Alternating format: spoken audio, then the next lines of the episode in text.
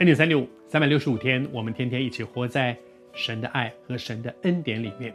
我们在透过圣经，特别是耶稣基督的教导里面，来认识三位一体当中的这一位非常重要的圣灵。在昨天的分享当中，特别提到说，此时此刻是圣灵的时代。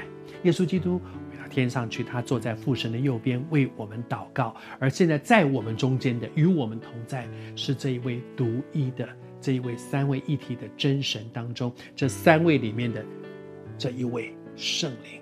所以我们说这是圣灵的时代。而圣灵时代从什么时候开始呢？我读这段经文给你听，就是耶稣跟门徒说，因为耶稣在最后的晚餐呢那一段时间，在受难周里面多次提到说他要他要回去，他要回到天他去。那门徒说：“你到底要去哪里？搞不清楚。”门徒很迷惑，然后觉得你怎么要走了呢？你你不是要带我们？甚至他们中间很多人在想，耶稣不是要带我们复国吗？以色列复国吗？他不就是那位弥赛亚？怎么现在他一直说他要走？你到底是什么意思？门徒不懂。但是耶稣说：“我读给你听啊，我读这段给你，我觉得这段真的很有意思。他说：‘我将真情告诉我，就是就是说，我现在说的是真的，我现在说的是真的。’哈，他说：‘我去，我到主那里去，是与你们有益，是好事。哎，你们不要很难过，说啊，耶稣要走了，我们就我们现在怎么办？不是好事，为什么呢？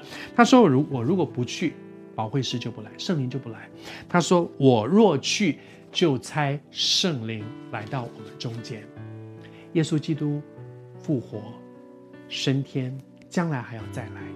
而在他升天的这段，接下来这段时间运行在我们中间的是这一位独一的真神里面，圣父、圣子、圣灵中间的圣灵这一位。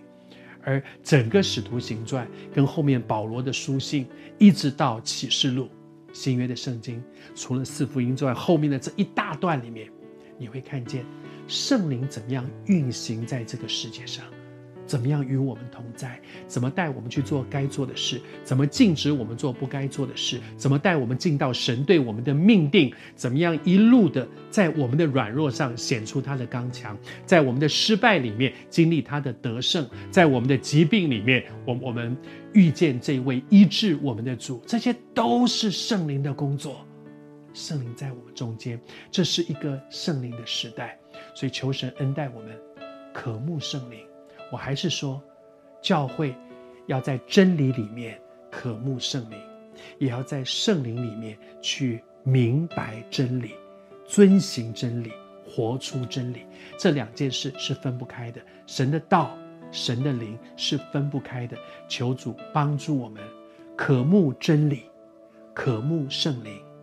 在圣灵里面活出真理，在真理里面认识圣灵。上帝与我们同